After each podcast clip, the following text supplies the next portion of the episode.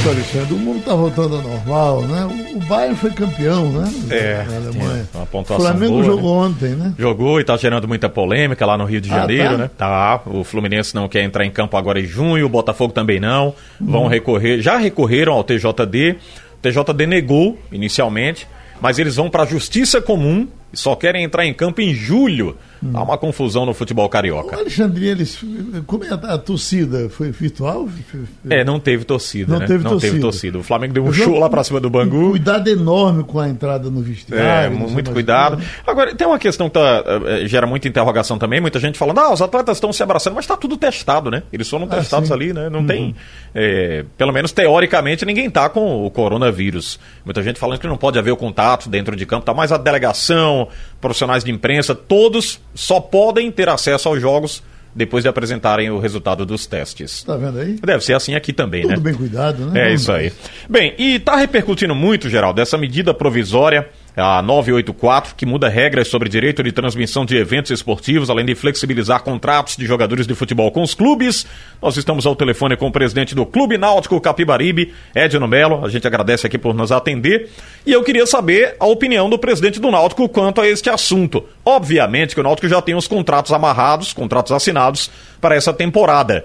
Mas qual seria a sua opinião para futuros contratos, futuras negociações? Presidente Edno Melo, bom dia, Rádio Jornal. Satisfação tê-lo aqui, presidente. Bom dia, Alexandre. Bom dia, Geraldo. Bom dia a todos os ouvintes da Rádio Jornal.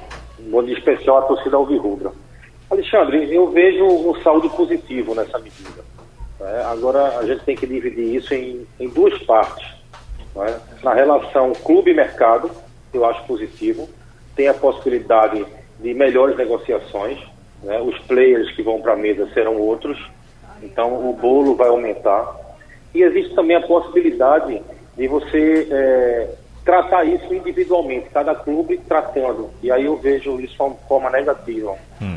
Porque se você imaginar que o Flamengo tem 2 milhões de associados e ele vender um jogo dele cobrando dois reais para cada associado entrar no stream dele e assistir, só em um jogo ele faz 4 milhões. Mas a gente sabe que a maioria, a grande maioria dos clubes não tem essa realidade. Então, tratar isso individualmente, eu vejo de maneira negativa. Então, os clubes, como já existe aqui a Liga do Nordeste, como eh, os clubes da Série B, a gente vê uma maior organização, uma maior união em torno disso. Então, esses blocos vão ser formados. Lembrando que a maioria dos clubes tem contrato de vigência com a Rede Globo até 2022 e alguns até 2024, que é o caso da Série A. Então vai, vai existir várias demandas jurídicas por conta disso, caso algum clube venha a, a se prevalecer dessa MP e tentar vender os seus direitos de, de jogos individuais. É. Para você ter ideia, jogo- os jogos da Série B, o Náutico tem 19 jogos em casa. Mas se você vender 4, 5, 10 jogos, será que você vai conseguir eh, arrecadar os, os 6 milhões que hoje a Rede Globo paga? Tem essa interrogação, né? Agora, outras emissoras também entraram no páreo para comprar esses direitos televisivos de divisões inferiores, inclusive não tiveram abertura. O presidente do Náutico acredita que essas emissoras terão agora facilidade de negociar com os clubes, tendo essa MP válida até o final do ano, presidente? Veja, a gente tem um caso con- concreto, que é o do Flamengo, que está negociando com a Amazon. E essa, essa medida eh, foi direcionada justamente para esse tipo de negociação. tá? Então, é, é o que eu estou lhe falando. O Náutico mesmo, a, a gente vai ser muito prudente, muito é, é, pé no chão de entender que se a gente tem um contrato com a Rede Globo até 2022, qualquer coisa que seja feita nesse, nesse qualquer negociação que, se- negociação que seja feita na vigência desse contrato, o Náutico corre o risco de ser punido juridicamente. Então a gente vai ter muita prudência nesse sentido. Agora, a partir do ano que vem, que é quando vai ser renovado o contrato com a- a- o direito de transmissão, aí sim os clubes vão ganhar se eles agirem em bloco para poder ter um poder de barganha maior perante as transmissoras. Eu ouvi o Constantino Júnior, vou, vou ouvi-lo aqui já já também nesse bate e rebate futebol, e queria fazer essa pergunta também para o presidente do Náutico. Como é que estão as contas, presidente? Dá para administrar nesse momento ou muito difícil? Muito difícil, muito apertado. Por mais que você faça um planejamento, você nunca coloca dentro do planejamento uma situação de uma pandemia, algo que nunca foi vivido em todas as nossas gerações no momento. Então, é, é, trabalhar dia a dia, né? a gente trabalha dia a dia, é, cumpre rigorosamente o orçamento que foi feito, mas mesmo assim, Alexandre, posso lhe dizer que é muito trabalho, muito difícil, o Náutico está com as suas obrigações em dia, mas com, com muita luta. O Náutico não vai ter necessidade de contrato de 30 dias com o atleta não, né, presidente? Não, nenhum, nossos atletas, nenhum vai precisar acontecer isso. Muito bem. Presidente Edno Mello, obrigado pela presença e a gente volta a conversar em uma próxima oportunidade aqui na Rádio Jornal, viu, presidente? Eu que agradeço pelo espaço. Bom dia a todos. Muito bem, deixa eu passar agora para ouvir o presidente Constantino Júnior, para saber a opinião dele também quanto a essa medida provisória. E a gente, obviamente, está querendo saber aqui a opinião do futebol pernambucano, essa medida para os clubes que não têm contrato ou que queiram renovar contrato com outras emissoras, obviamente, observando outras possibilidades. Constantino Júnior, bom dia, amigo. Prazer tê-lo aqui também. Bom dia, Alexandre. Bom dia, ouvinte da Jornal, especialmente a torcida coral.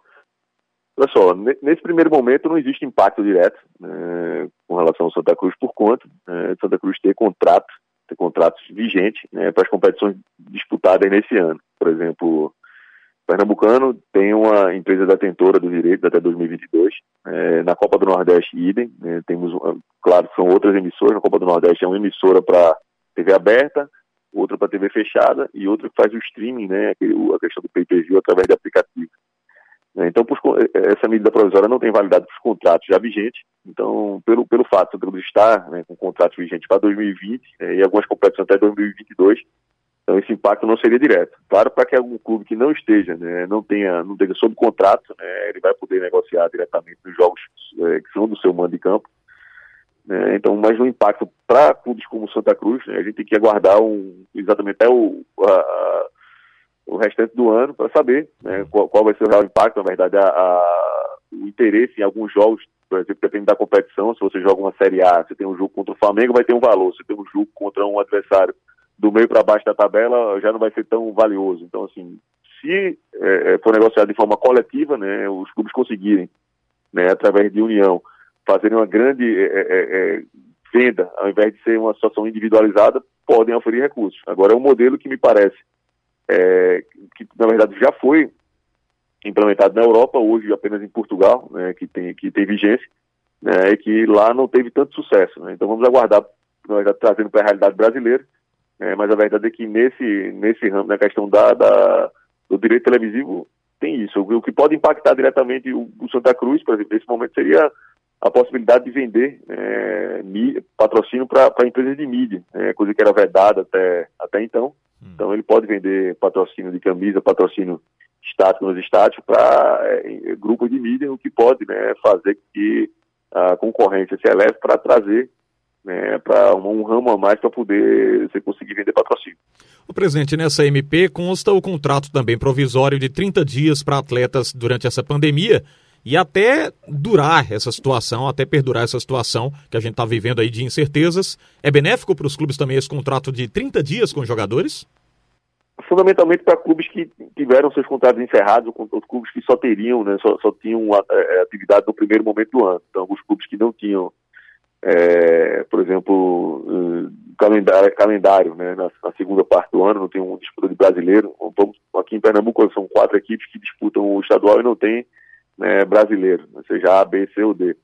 Então, claro que para esses clubes acaba sendo benéfico você conseguir, é, com 30 dias é possível que se consiga terminar, por exemplo, o Campeonato Pernambucano. Então, ele, ao invés de fazer um contrato de 90 dias, que era o mínimo exigido por lei, né, em caráter excepcional, você acaba sendo beneficiado. Né? Mas também para clubes que têm um calendário do ano inteiro, possivelmente vai ser, serão feitos aditivos, né, porque a gente não sabe ainda quando terminam as competições é, nacionais, até porque ainda não sabemos nem verdadeiramente quando se iniciam, né, mas realmente é importante, principalmente nesse, nesse primeiro momento é, do retorno ao futebol, e para essas equipes que não têm um calendário aí para o segundo momento do ano. Deixa eu aproveitar aqui, presidente, sua presença, já que a gente também tem algumas dúvidas quanto à Copa do Nordeste, e o presidente está ligado a isso, é o vice-presidente da Liga, inclusive, falando sobre essa situação. Ah, houve sinalização durante a semana, uma data eh, e até a localização também do, do término das competições, ou até agora nada da CBF? Não, tudo isso foi passado para a CBF, né, a reunião existente, né, a reunião que ocorreu na, na última terça-feira.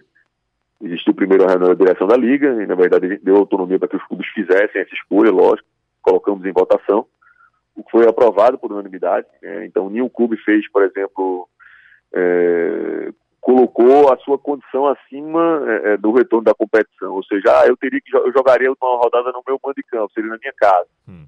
Mas pode ser que é, o que ficou decidido aqui só poderia voltar em sede única, então todos concordaram, né? todos também concordam é, pela são é, extremamente querendo a volta da competição, mesmo aqueles que estão em cidades, em cidades que ainda não têm essa previsão de retorno aos trabalhos como treinos.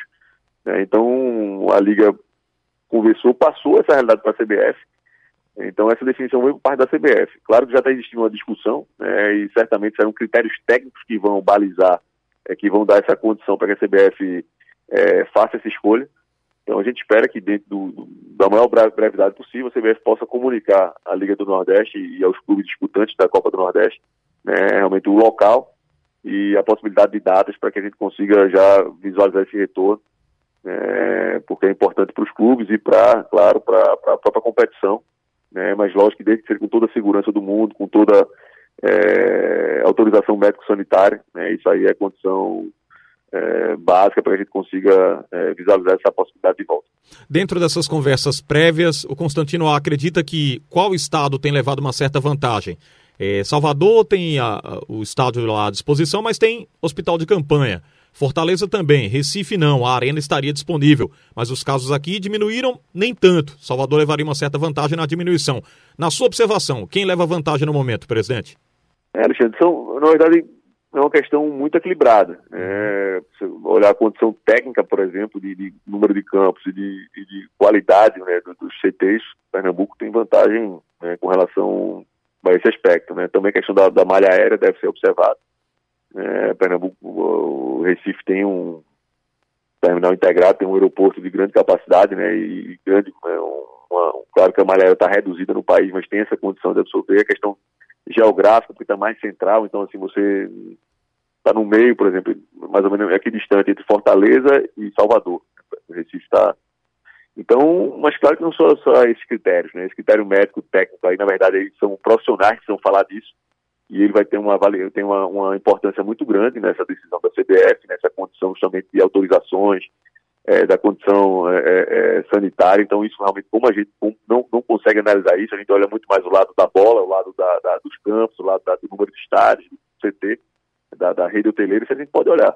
Mas também esse, o que vai mais balizar a CBF é esse critério técnico. Então, a gente espera, né, a gente torce para que seja em Recife, mas vejo um equilíbrio muito grande. É, entre Recife e Salvador. Claro, Fortaleza também se, se credenciou, mas aí eu vejo um, um equilíbrio grande entre Recife e Salvador e vamos esperar né, que a CBF tome a decisão mais sábia e isso certamente é o que deve ocorrer.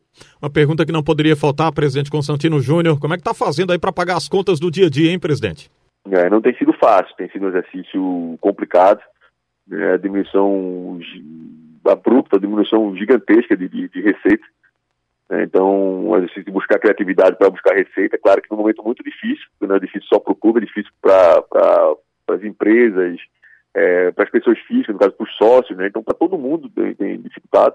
E claro que as despesas não cessam, não param. Futebol, a gente sabe, só de esporte de alto rendimento, é, a gente fala em concentração, em dar boa condição para os atletas, suplementação, alimentação, então tudo isso né, tem o seu custo, claro, com as receitas diminuídas a gente tem que é, usar a criatividade ainda mais, mas é, buscar soluções com a nossa direção, é, é, é dialogar né, com, com, com, todos que fazem o Santa Cruz. Então tem sido um exercício dia, permanente, diário e de busca incessante né, para que a gente consiga equilibrar e, e, conseguir honrar nosso compromisso. Por isso que a gente pede que o torcedor se mantenha associado, pagando sua mensalidade, comprando produtos oficiais, é, jogando na Time Mania, marcando o Santa como time de coração. Então são as formas que o torcedor tem de nos ajudar e a gente pede para que ele nos ajude nesse momento, para que a gente consiga honrar essas contas, e não tem sido fácil. Muito bem, esse é o presidente Constantino Júnior. A gente fez uma entrevista até um pouco mais extensa, mas durante a programação aqui da Rádio Jornal, o nosso João Vitor, que acompanha o Santa Cruz,